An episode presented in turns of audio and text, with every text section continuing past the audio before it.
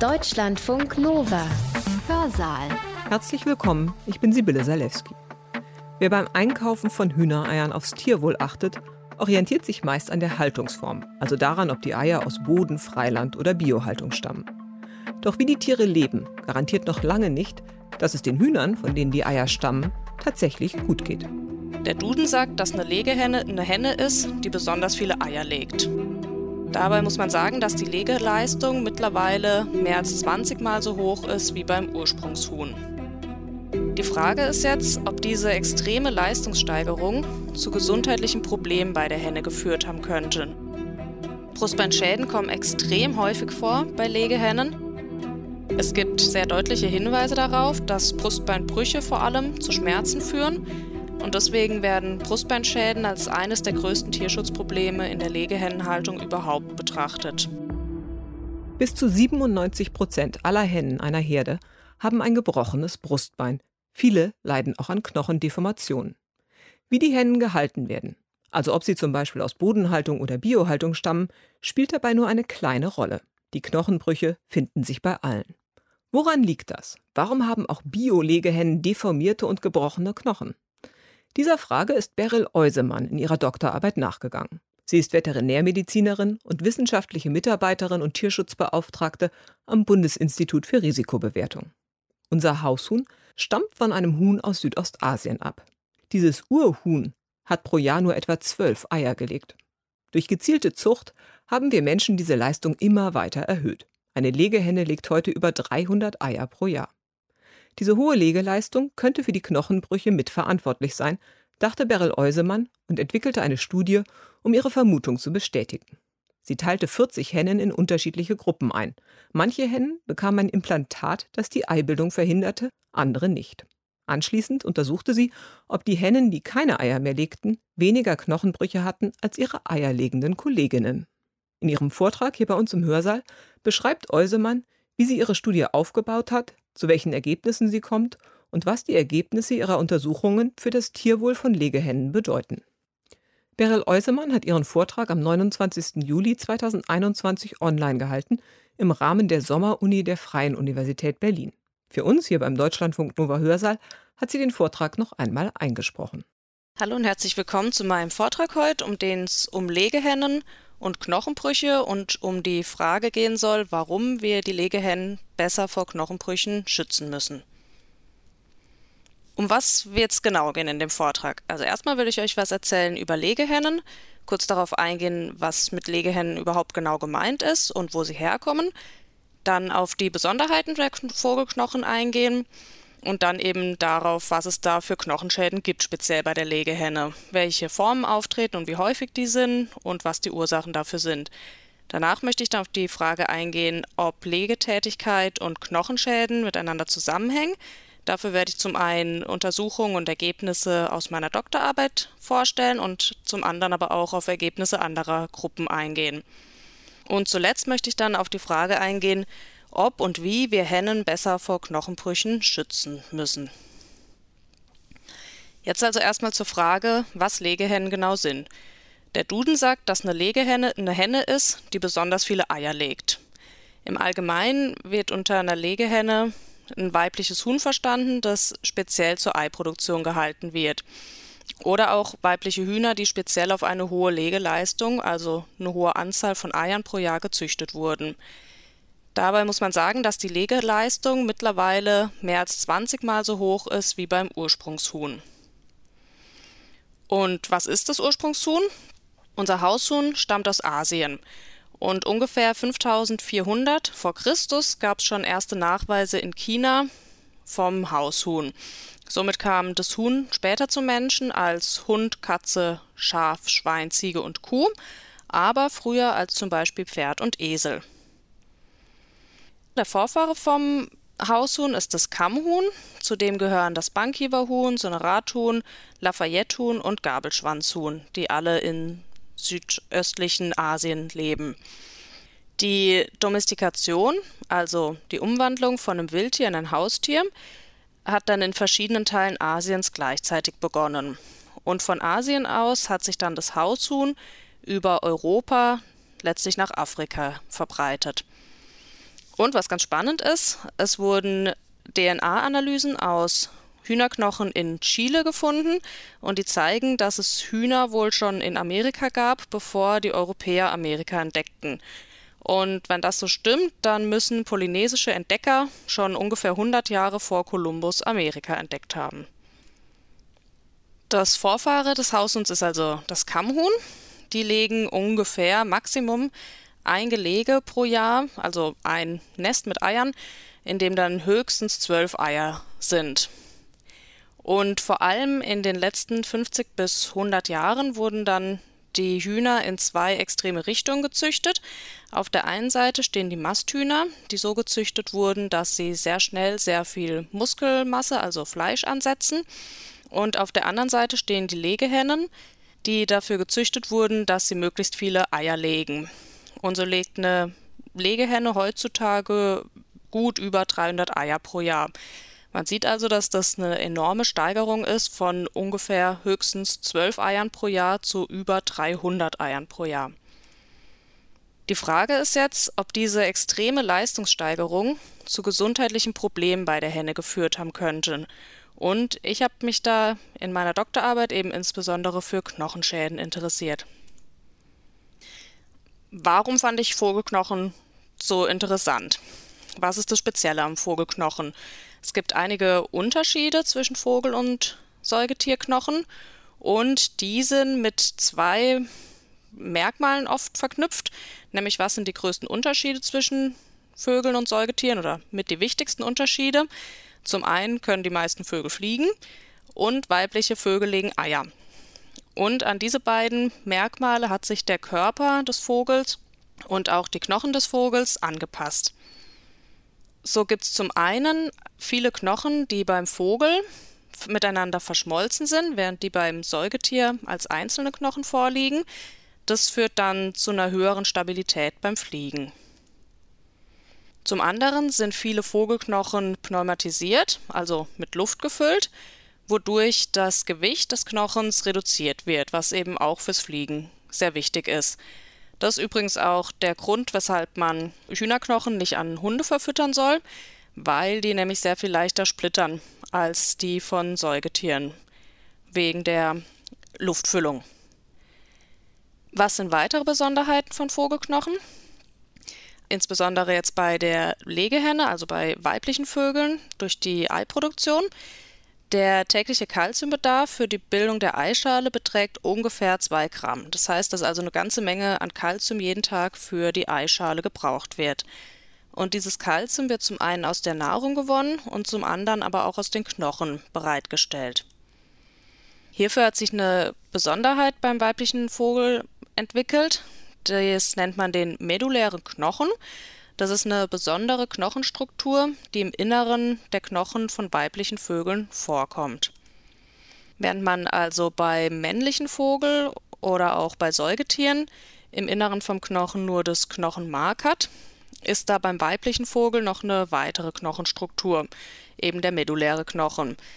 Sie ist eine Besonderheit von weiblichen Vögeln, liegt eben in der Markhöhle, vor allem von den langen Röhrenknochen wie dem Oberschenkelknochen oder auch dem Oberarmknochen und dient als leicht abbaubares Kalziumreservoir. Nun komme ich zu den Knochenschäden bei Legehennen. Die sind schon seit einer relativ langen Zeit ein bekanntes Tierschutzproblem bei Legehennen. Es kommen dabei unter anderem Knochenbrüche und Deformationen vor. Und vor allem das Brustbein ist ganz, ganz häufig betroffen. Das Brustbein steht beim flugfähigen Vogel, also auch beim Huhn, so keilförmig hervor, weil dort die Brustmuskulatur ansetzt, die fürs Fliegen ganz, ganz wichtig ist. Deswegen braucht ihr also eine besonders breite Fläche, an der die Muskulatur befestigt ist. Unter Brustbeinschäden versteht man Brüche und Deformationen des Knochens. Brustbeinschäden kommen extrem häufig vor bei Legehennen. Bei Brüchen wurden bis zu 97 Prozent der Hennen einer Herde gefunden, die also ein gebrochenes Brustbein haben. Und bei Deformationen wurden bis zu 83 Prozent der Hennen einer Herde gefunden in verschiedenen Studien, die also eine Deformation hatten. Es gibt sehr deutliche Hinweise darauf, dass Brustbeinbrüche vor allem zu Schmerzen führen und deswegen werden Brustbeinschäden als eines der größten Tierschutzprobleme in der Legehennenhaltung überhaupt betrachtet. Was sind jetzt die Ursachen für Brustbeinschäden? Zunächst mal scheint es sehr, sehr viele verschiedene Ursachen zu geben. Man spricht dann auch von einem multifaktoriellen Problem, also Multi für viel und Faktor für Ursachen, also ein vielseitiges Problem. Ein Problem mit vielen Ursachen. Zum einen spielt die Haltung eine Rolle bei der Entstehung von Brustbeinschäden, die Fütterung, das Alter der Hennen, auch die Genetik und möglicherweise die Eiproduktion und die hohe Legeleistung. Das ist der Faktor, der mich in meiner Doktorarbeit ganz besonders interessiert hat.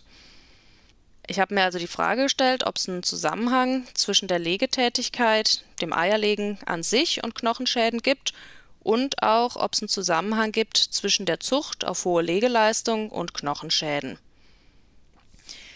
Dann stand ganz am Anfang meiner Doktorarbeit die Frage, wie wir das jetzt untersuchen können. Zunächst mal brauchten wir also Methoden, die Schäden am Brustbein erkennen, zum Weiteren eine Methode, die das Eierlegen bei den Hennen verhindert und eine Methode, mit der wir erkennen konnten, ob eine Henne Eier legt oder eben nicht. Um Schäden am Brustbein zu erkennen, haben wir uns darauf geeinigt, dass wir die Hennen röntgen. Durch Röntgenaufnahmen werden ja auch ähm, Knochenschäden, Knochenbrüche vor allem bei Menschen erkannt. Und dafür haben wir dann die Hennen auf die linke Seite gelegt, auf, ein, auf eine Röntgenkassette und das Brustbein geröntgt. Und dann konnten wir eben das Brustbein sehr schön dargestellt sehen. Und ein Bruch kann sich dann entweder als frischer Bruch zeigen, also es können verschiedene Knochenstücke vorliegen. Oder es kann auch, wenn es ein alter Bruch ist, dann Narbengewebe zu sehen sein. Die Deformation des Knochens haben wir ausgemessen und in Bezug auf das gesamte Brustbein gesetzt, um eben eine Zahl für die Schwere der Deformation zu bekommen. Außerdem haben wir in einer Studie auch die Röntgendichte bestimmt. Dafür haben wir eine Aluminiumtreppe mit verschiedenen Stufenhöhen zu jeder Henne gelegt, dass die dann mitgeröntgt wurde. Und so konnten wir dann bestimmen, durch einen Grauwertvergleich, den Millimeter Aluminium-Äquivalent, wie dicht eben das Brustbein ist. Und die Röntgendichte, die gibt eben einen ungefähren Anhaltspunkt darüber, wie der Knochen aufgebaut ist, also wie der strukturiert ist. Jetzt hatten wir also eine Methode, um Brustbeinschäden zu erkennen. Als nächstes brauchten wir eine Methode, die das Eierlegen bei den Hennen verhindert. Hierfür haben wir ein Implantat verwendet, das ursprünglich aus der Kleintiermedizin stammt. Das nennt sich Deslorelinacetat-Implantat. Ursprünglich wurde es zur medikamentösen Kastration von Rüden entwickelt, also zu einer Kastration, die nicht mit einer Chirurgie, mit einer Operation verbunden ist, sondern durch Medikamentengabe erreicht wird. Und unsere Frage war jetzt, ob das Suprelorin, also das ist der Markenname davon, ob dieses Implantat eben auch bei Vögeln funktioniert. Bei Ziervögeln, zum Beispiel Papageien oder Kakadus, wird es in Tierarztpraxen wohl häufiger eingesetzt und es gab bereits auch Studien zur Wirksamkeit bei Wachteln, aber kaum Informationen zur Wirksamkeit bei Hühnern. Deswegen haben wir eben erstmal einen Vorversuch gemacht, um zu schauen, wie das Implantat bei Legehennen wirkt. Hierfür hatten wir insgesamt 40 Hennen und 20 Hennen waren schon nach dem Legebeginn, also schon adult, erwachsen. Und 20 Hennen waren noch vor Legebeginn, also jugendliche Hennen quasi. Und dabei hatten wir dann jeweils zehn Hennen das Implantat gegeben und zehn Hennen als Kontrolltiere dabei gehabt. Wir haben dann gesehen, dass bei den adulten Hennen, die also schon Eier gelegt hatten, dass da schon eine Woche nach Behandlung der Anteil der Hennen, die Follikel am Ovar gezeigt haben, also die Eier gelegt haben, runtergegangen ist und fünf Wochen nach der Behandlung bis zehn Wochen nach der Behandlung hat keine der Hennen Eier gelegt. Und bei den juvenilen Hennen, bei den Junghennen, haben wir gesehen, dass am Anfang eben noch keine der Hennen Eier gelegt haben. Und in der siebten Woche nach Behandlung haben dann alle Kontrolltiere Eier gelegt. Aber bei den behandelten Tieren hat es bis zur zehnten Woche gedauert, bis überhaupt Tiere Eier gelegt haben. Und in der 18. Woche nach der Behandlung hat dann die Hälfte der Tiere Eier gelegt. Wir haben also gesehen, dass das Implantat funktioniert hat, um das Eierlegen bei Hühnern, die bereits Eier gelegt haben, wieder zu unterbinden und das dafür gesorgt hat, dass der Legebeginn bei jungen Hennen später eingesetzt hat. Zusätzlich haben wir noch den Östrogenwert bestimmt. Also Östrogen ist ja ein weibliches Sexualhormon und da die aktivste Form davon ist das 17-Beta-Östradiol. Das haben wir im Blut bestimmt, im Plasma, im Blutplasma. Und da haben wir auch gesehen, dass da große Unterschiede waren zwischen den Kontrollhennen und den behandelten Hennen. Der Östradiolwert war also bei den Kontrolltieren sehr viel höher als bei den behandelten Tieren. Und das war ein wichtiger Befund für uns, weil Östrogene zumindest bei Menschen auch einen großen Einfluss auf die Knochengesundheit haben. Als nächstes brauchten wir noch eine Methode, um zu erkennen, ob Hennen Eier legen oder nicht. Dafür haben wir uns auch wieder überlegt, was wird in der Humanmedizin verwendet oder auch in der Tiermedizin. Und das ist da häufig Ultraschall. Also haben wir das bei den Hennen auch ausprobiert. Hierfür haben wir die Hennen auf die rechte Seite gelegt. Dafür ist noch interessant zu wissen, beim Vogel ist meistens, also bei Hühnern auch, meistens nur der linke Eierstock ausgebildet. Der rechte wird beim Embryo zwar auch mit ausgebildet, aber entwickelt sich da nicht weiter. Das heißt, wir mussten nicht zwei Eierstöcke schallen, sondern nur den linken eben, weil der rechte gar nicht da ist. Und wenn wir dann mit dem Schallkopf die Stelle hinter den Rippen und unter der Wirbelsäule uns angeguckt haben, dann konnten wir bei Hennen die Eier legen, so einen großen, runden, dunkel gefärbten Kreis sehen mit einem kleineren, hellen Kreis in der Mitte. Und das ist eben ein Follikel dann gewesen. Also Follikel sind quasi die Gebilde am Eierstock, wo die Eizelle sich drin befindet, die von Flüssigkeit umgeben ist. Nun hatten wir unsere Methoden also zusammen, die wir für die Untersuchung brauchten, um eben zu schauen, ob das Eierlegen mit Knochenschäden verbunden ist oder ob Knochenschäden und Eierlegen miteinander zusammenhängen und konnten in den Hauptversuch starten. Im Hauptversuch haben wir dann eierlegende mit nicht eierlegenden Hennen verglichen und außerdem zwei verschiedene genetische Hühnerlinien miteinander verglichen. Die einen haben eine hohe Legeleistung von ungefähr 320 Eiern pro Jahr gezeigt und die anderen eine niedrige Legeleistung von ungefähr 200 Eiern pro Jahr. Wir haben die Hühner dann als Küken schon bekommen und bis zur 62. Lebenswoche gehalten und in dem Zeitraum regelmäßig Röntgenuntersuchungen vom Brustbein angefertigt. Was kam jetzt in dem Versuch raus? Zunächst mal haben wir eben geschaut, ob es einen Unterschied gab zwischen den legenden und den nicht legenden Hennen in Bezug auf Brustbeinbrüche. Und da haben wir ganz eindeutig gesehen, dass die Hennen, die keine Eier gelegt haben, ein sehr viel niedrigeres Risiko hatten, einen Brustbeinbruch zu bekommen, als die Hennen, die Eier gelegt hatten. Der Unterschied zwischen den Kontrolltieren und den Hennen, die das Deslorelin-Acetat-Implantat bekommen haben, die also keine Eier gelegt haben, war 80 Prozent. Also das Risiko, einen Brustbeinbruch zu bekommen, war bei den nicht legenden Hennen 80 Prozent niedriger als bei den legenden Kontrollhennen. Und als wir dann die beiden Linien miteinander verglichen haben, da haben wir auch gesehen, dass die Linie mit der hohen Legeleistung, also mit 320 Eiern pro Jahr, mehr Brustbeinbrüche gezeigt oder ein höheres Risiko für einen Brustbeinbruch hatte als die Linie mit der niedrigeren Legeleistung von 200 Eiern pro Jahr. Und auch in anderen Studien gab es ähnliche Ergebnisse wie in unserer. Zum Beispiel hat eine Studie aus dem letzten Jahr mal das Auftreten von Brustbeinschäden bei Bankheberhühnern, also bei einem der Ursprungshühner unserer Haushühner, untersucht. Die waren 112 Wochen alt und wurden auch in Volieren gehalten, was ganz wichtig ist, weil es eben sich da jetzt nicht um Hühner gehandelt hat, die irgendwo draußen in der Natur gelebt haben, sondern eben auch vergleichbar gehalten wurden wie unsere Haushühner. Und die äh, Forschenden haben gesehen, dass bei nur 8,3 Prozent der Hennen eine Brustbeinfraktur aufgetreten ist. Und wenn man das eben vergleicht mit den über 80, 90 Prozent der Hennen in anderen Studien, eben bei Legehennen, dann ist das doch ein ganz, ganz enormer Unterschied auf jeden Fall. Und äh, spannenderweise haben die auch Hähne untersucht und da hatte keiner der Hähne eine Brustbeinfraktur. Was zusätzlich noch interessant war in der Studie, dass Deformationen häufig aufgetreten sind bei den Hennen, nämlich bei 83 Prozent der Hennen, was vergleichbar ist mit typischen Legehennen in verschiedenen Studien. Was die Autoren dann allerdings auch noch dazu geschrieben haben, ist, dass die Deformationen alle sehr leicht waren. Bei den Hähnen hingegen gab es nur bei 5,9 Prozent der Tiere eine Brustbeindeformation. Die Studie stammt von Kittelsen und Kollegen aus dem Jahr 2020.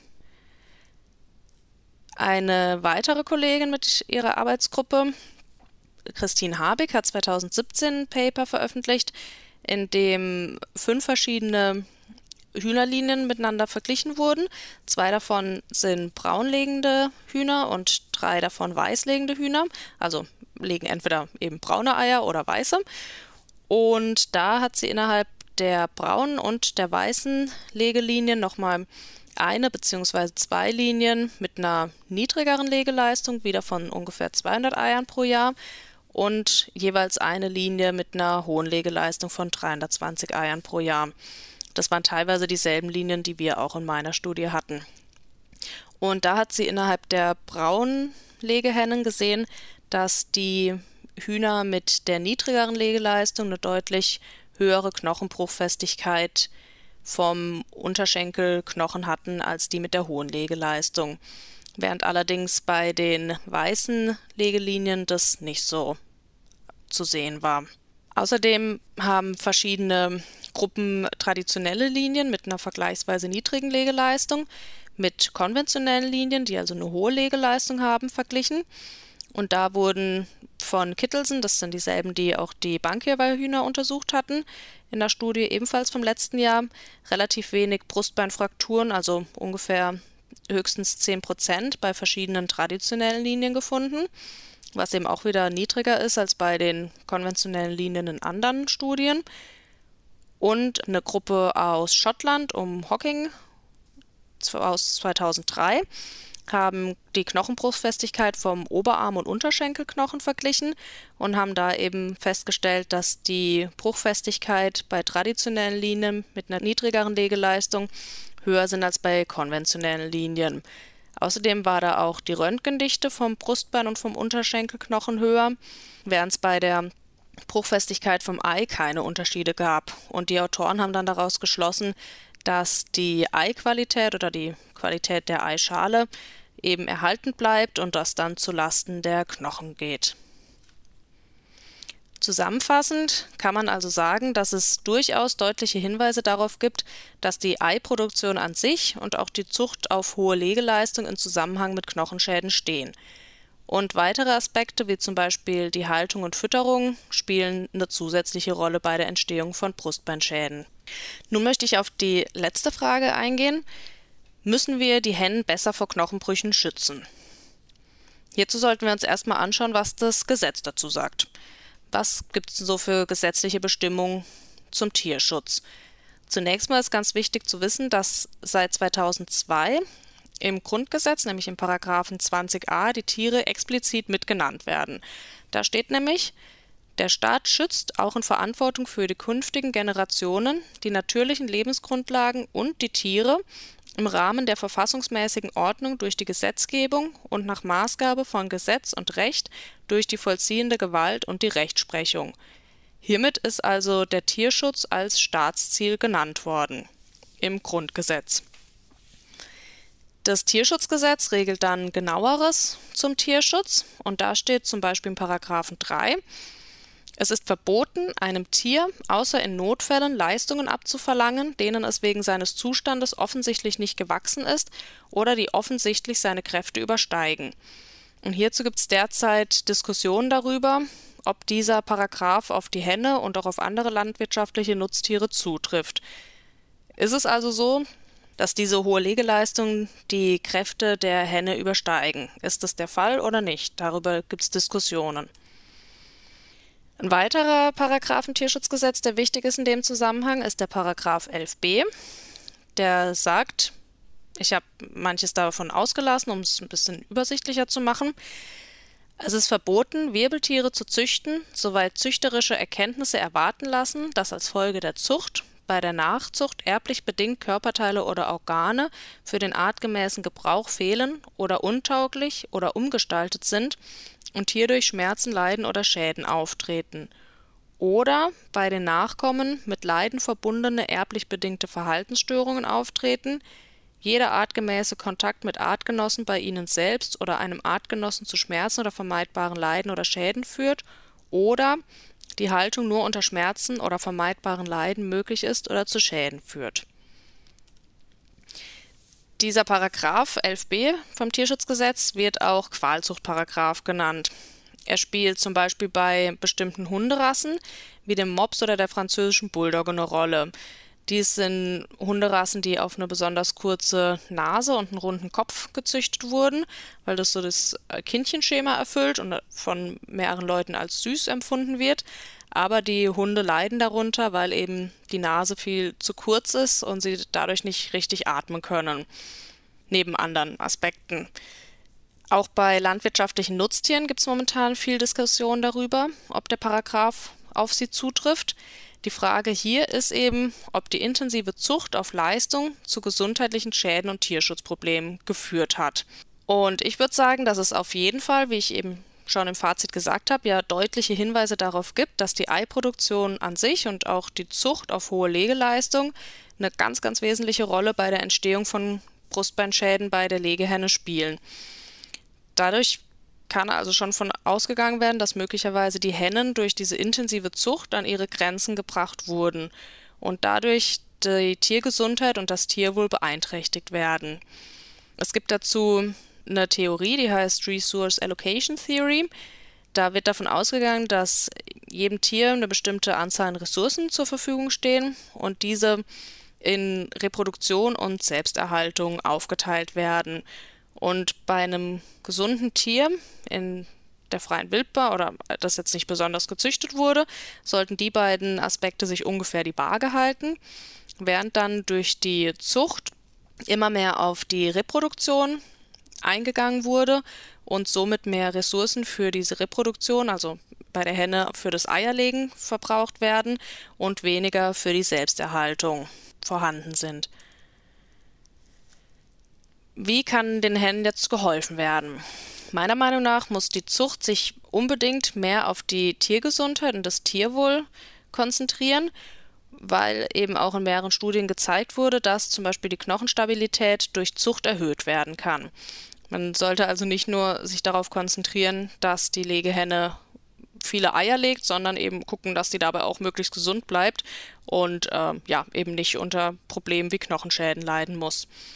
Zusätzlich sollten dann weitere Untersuchungen von den Hühnerknochen gemacht werden, um dann zum Beispiel zu sehen, was in den Knochen so genau passiert und dann vielleicht die Fütterung zum Beispiel anzupassen und die Knochenstabilität zu erhöhen.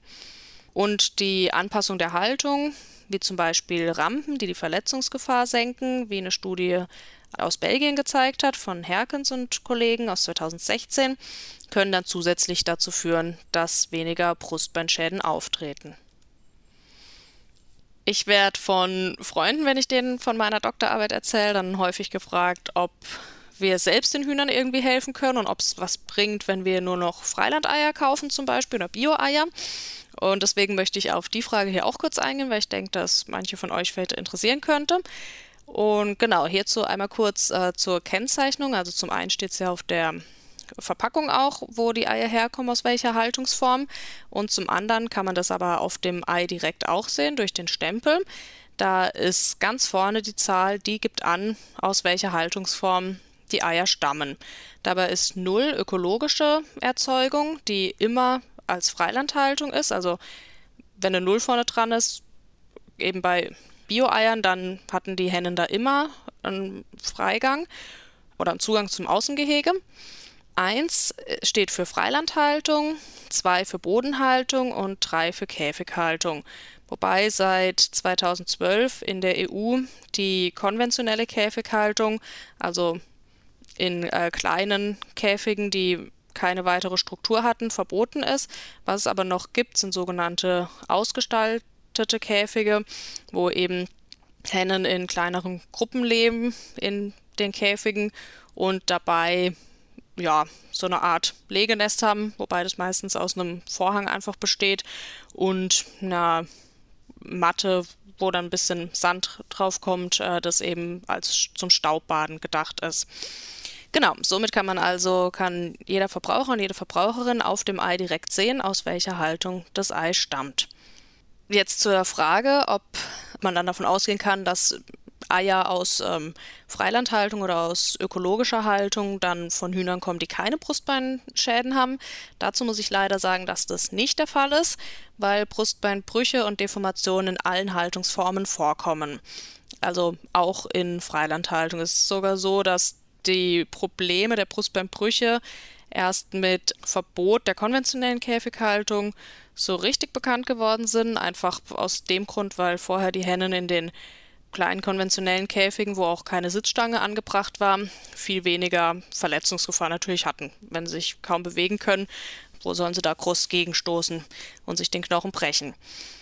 Nichtsdestotrotz empfehle ich immer allen, dass man trotzdem Freiland oder Bio-Eier kauft, einfach weil Haltungsformen mit mehr Platz und Auslauf den Hennen viel mehr Möglichkeiten bieten, ihr natürliches Verhalten auszuleben. Und eben die Knochengesundheit ist ja nur ein Aspekt des ganzen Tierwohlaspekts bei Legehennen. Und ein anderer wichtiger Aspekt ist eben die Frage, inwieweit das natürliche Verhaltensrepertoire ausgelebt werden kann. Und das ist eben bei Freilandhaltung schon mehr gegeben, wenn sie da eben auf Futtersuche gehen können, wie die Wildhühner das auch machen würden. Damit bedanke ich mich ganz herzlich für eure Aufmerksamkeit und freue mich auf eure Fragen. Das war die Veterinärmedizinerin Beryl Eusemann über Knochenbrüche bei Legehennen. Sie hat ihren Vortrag am 29. Juli 2021 online bei der Sommeruni der Freien Universität Berlin gehalten und ihn anschließend für den Deutschlandfunk Nova Hörsaal noch einmal eingesprochen. Deutschlandfunk Nova Hörsaal. Samstag und Sonntag um 18 Uhr. Mehr auf deutschlandfunknova.de.